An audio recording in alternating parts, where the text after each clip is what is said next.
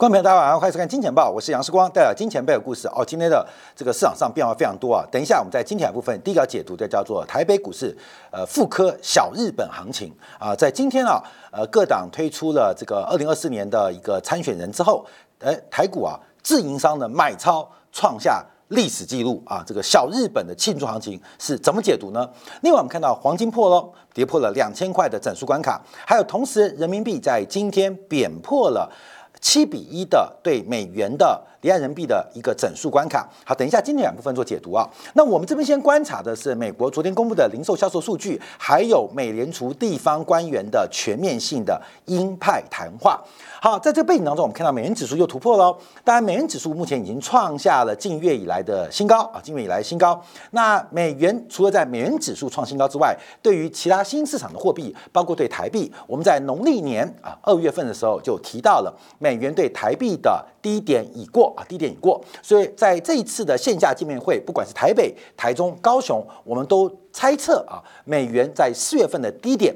已经见到了啊，已经见到了。好，美元指数在今天最高已经突破了一百零三。加从日线观察，目前等待的是一个双脚的成型，也就是 W 底的成型。那这个 W 底会不会成型？目前的成型的机会是越来越高啊，越来越高，所以要特别的观察。那美元转强，当然对于商品市场，特别是贵金属的这个史诗级的行情的酝酿，就非常值得掌握的地方。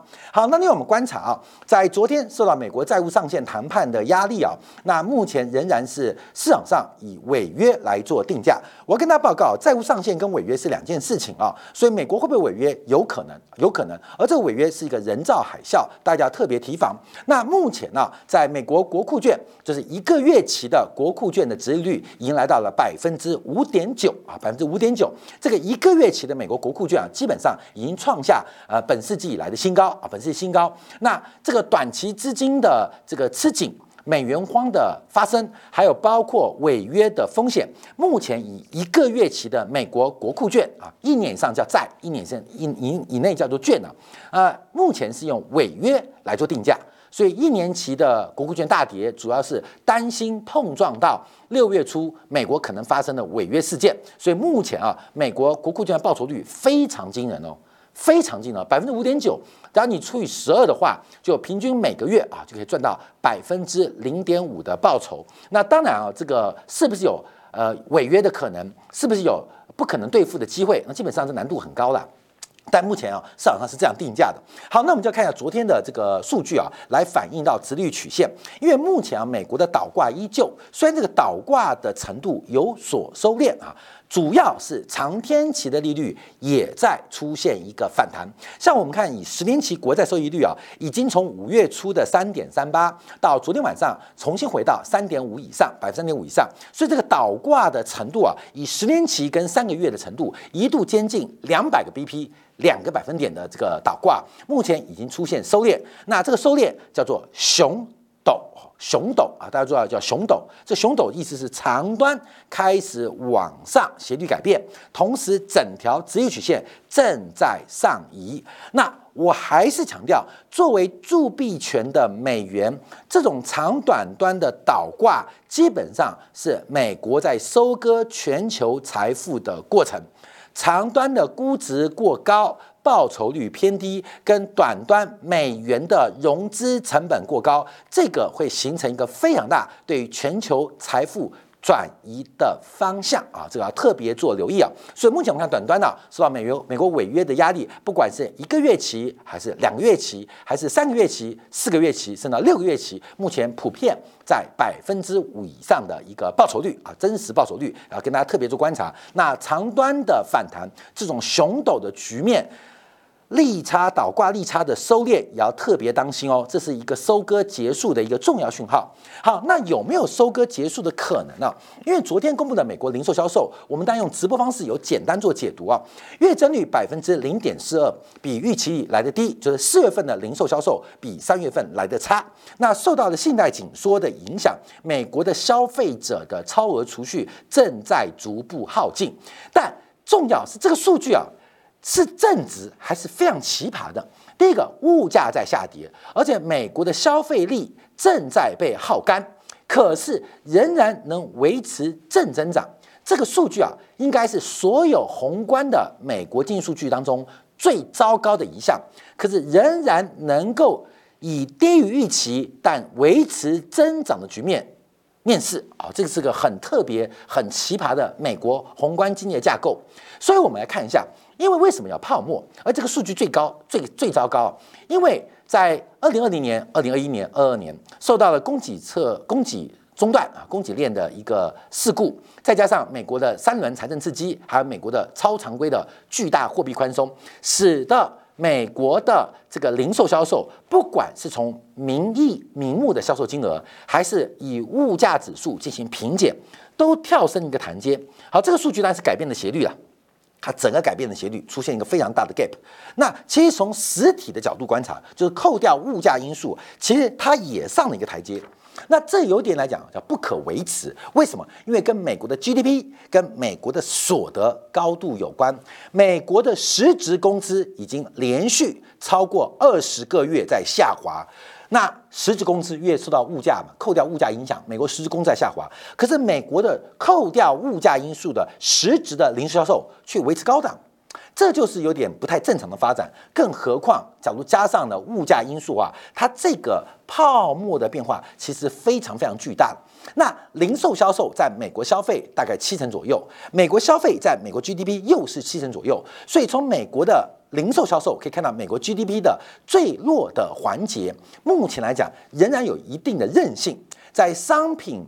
交换的环节仍然有一定的韧性，所以我们从零售销售的这个相关数字做观察啊，那所有商品的交换，所有商品部门都在下跌，少数的服务部门在上涨，在零售销售当中，主要。大概只有一个服务部门，就是餐饮跟酒吧类，出现了一个非常大的一个增长，较上个月增长了零点六，而且同年同期啊，跟去年同期是增长了百分之九点四。所以美国零售销售也可以看到一个很特殊的一个讯号，就是商品的活动持续的收缩，可是服务交换的活动不断的扩张。再讲商品，就我买买电视机啊，买车啊。那你看得到的东西叫做商品交换，那服务交换像教育啊、看电影啊、看 NBA 总决赛啊、听演唱会啊，包括医疗的照顾啊，这看不见的，叫做服务交换。我们在当代社会当中，服务交换会比物质交换、比商品交换来的多很多。那目前美国啊，主要就是服务交换仍然是非常非常的火爆。所以我在节目一而再、再而三的不断提醒大家，因为消费是所得的函数，可是在过去这十年。从两千零八年后，因为零利率的环境，消所消费不再是所得的函数，消费变成财富的函数。这就是美联储要克服物价膨胀、挽回美元的货币持币信心所必须要针对目标，也就是财富效应。所以我才讲鲍威尔的扣。鲍威尔的扣，所以美国股市每次往上顶啊，就顶不上去，因为有鲍威尔的扣存在。就是美国美联储目前的态度就是掩护美国股市的空头，可是受到了罗素两千的下跌，罗两千快破底了。可是资金啊，就自我强化到了五大的这个科技股，特别是苹果啊。这几天我们看到苹果已经多次一只个股的市值等于或超越罗素。两千家的市值，就是自我强化资金的配比越来越集中，形成一个自我强化的股价循环。这是美联储不愿意看到的啊！可是这个事情在发生。那像美国知名的投资人木头姐啊，他就提到这个 Chat GPT 或 AI 人工智能将会打破这个循环。我不知道暗指什么，是不是指的这个包括哎，大家有没有想过 Siri 也是自然语言嘛？Siri 也是自然语言啊，那为什么 Siri 没有发展成 AI 人工智能呢？啊，你懂意思吗？所以这个自然语言的。呃，选择路径跟发展的方向会有什么样变化？那呃，以苹果的 Siri 为例，那为什么它自然语言并没有发展成人工智能？这是另外一个讨论问题，有机会跟大家分享啊。那我们就可以看到啊，这个目前美国的这个结构变化，使得美联储有非常大的一个压力。所以，我们看昨天呢，美国股是一个领跌股，就 Home Depot 啊，这个是家得宝，就美国最大的这个建材啊或营建的零售商，公布了第一季的财报。是低于预期，而且对于今年全年的零售销售也是相对是悲观，认为二零二四年、二零二三年将是温和放缓的一年，使得这个昨天啊股价是领跌的。可是它真的需要那么担心吗？因为昨天公布另外一个数据，就是美国全美住宅建筑商的协会啊，跟富国银行合作编制的，就是目前美国营建商的信心指数重新回到了五十，就是没有那么悲观。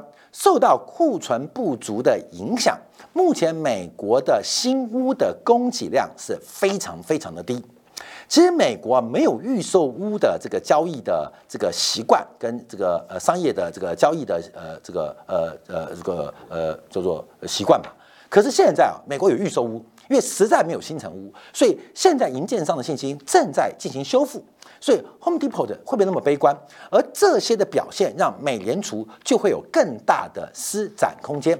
所以我们看一下昨天美联储的地方官员讲什么。昨天讲了很多，一二三四五六啊，总共六个啊，十二家分行有一半在昨天啊开始发表讲话。那主要是针对啊目前市场的降息预期啊，纷纷出来进行灭火、降火跟消火。那我们就要特别观察，因为其中有几个是有投票权的。但我们看到鹰派的，像这个呃梅斯特啊，他提到通胀依旧顽固，政策利率还没有达到可以维持的地步，就代表还有 higher。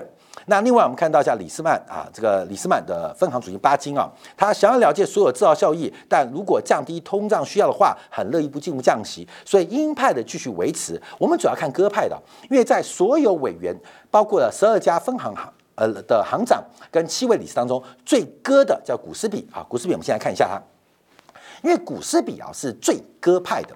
最近啊，我们看到芝加哥呃美联储所掌管的区域都出现了很大的一些经济发展问题啊，包括大家记得吗？沃尔玛。退出了美国的芝加哥大城啊，包括最近的农产品价格持续下跌，也给芝加哥的这个景气带来一定的冲击。这家制造业的下滑跟这个萧条，给芝加哥美联储所掌管的区域跟所得到的 data 产生了一个非常悲观的一个讲法。那本身它就可就比较鸽派，本身就鸽派的。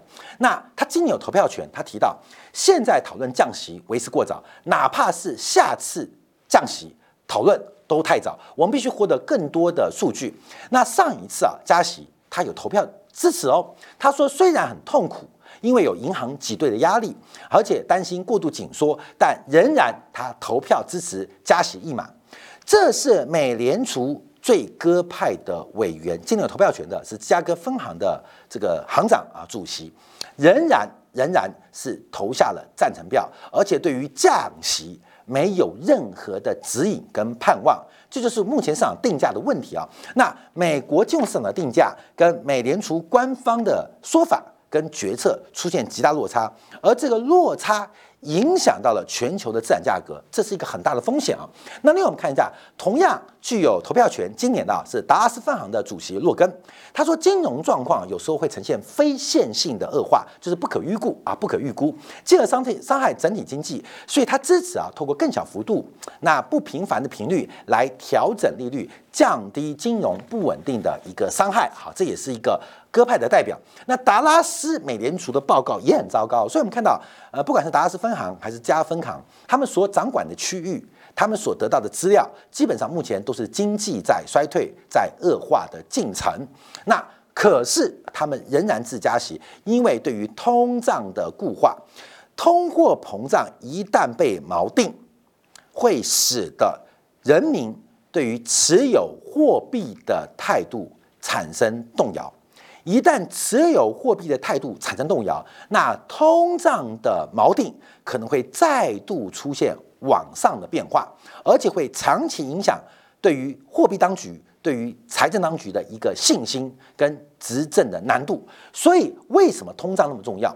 金融稳定跟物价稳定。现在美联储仍然选择物价稳定，因为物价不稳定是一个结构性的因素，所以试图用一个传统的货币政策来控制一个新时代的局面，包括了地全球化的破碎、地缘的冲突，还有中美供应链的重组。那这些结构性问题，在配合美国的老人化、老龄化。移民的不足都使得美国的结构性通胀威胁到了长期通胀的锚定啊，这大家特别留意。所以要对美国降息的预期啊，不能太乐观，尤其就算是出现了衰退，或是类似金融海啸或金融风暴，美国可能会用其他的数量政策来进行一个救济，要指望用价格政策、利率政策来改变，难度非常高啊！我们已经讲很多了，所以这次啊，呃，看衰美元的人慢慢消音了啊，看没有？之前我们看好美元，每个人都嗯就讲，其实啊。我们老是做一些宏观大型的分析啊，不是刻意跟他做反调。像去年讲油价一定跌，一百二一定跌，也就是说不可能，也是被骂翻一片，六百骂翻一片。那些好朋友现在都不在了啊，好朋友变坏朋友，坏朋友就离开了。那现在也是啊，这一阵子啊，一讲美元去美元化，就讲讲讲。现在开始第一个前阵子说哦，没有讲去美元化了，只是说有更多货币选择啊，开始转折。现在这种声音都不见了，因为美元转强啊，美元转强。我们以这种宏观分析带给大家对于宏观经济。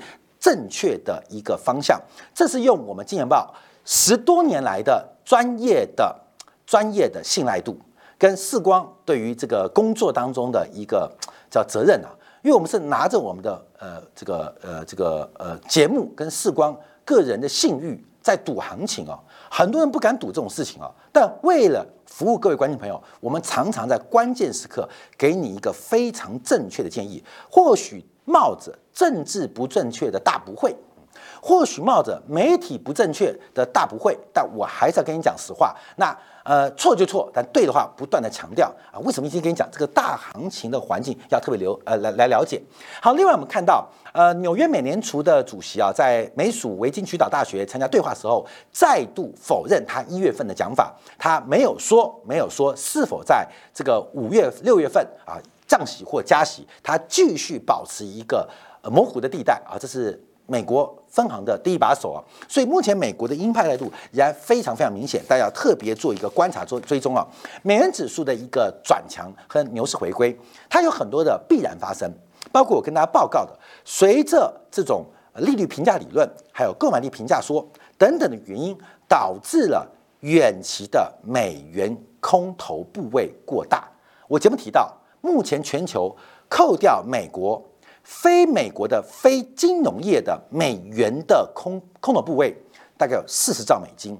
这种逼空的动作随时随地都会发生，而一旦美元双脚双底形成，那这种逼空事情就会自然被引爆。这是一个必然发生的过程。所以为什么我们那么笃定啊？跟大家讲不对，就算筹码知道嘛，这美元空单多到不得了。像昨天啊，这个美银。美林啊公布的这个第一季的报告说，市场上最拥挤的一个是做多那个高科技股，另外就是做空美元。那这种逼空或杀多行情到底何时引爆？我们只能择股，但择时的能力尽量做到，以满足所有爱护金钱豹跟视光的好朋友们分享给大家。好，我们休息片刻。来，在经典部分啊，我们就三个重点。第一个是黄金破了。破什么？破两千块的整数关卡。第二个是人民币破破什么？破了七的整数关卡。第三个是台北股市今天涨疯了，在亚洲股市涨疯了。那台北股市非常容易解读，就是小日本行情。过去这两个月，全球涨最凶的，市值增加最多的就是日本股市。那台北股市复刻了小日本行情，到底的背景如何？对于明年一月份的台湾领导人的选举结果，好像。产生了市场上的判断。休息片刻，在精讲部分为大家做进一步的观察跟解说。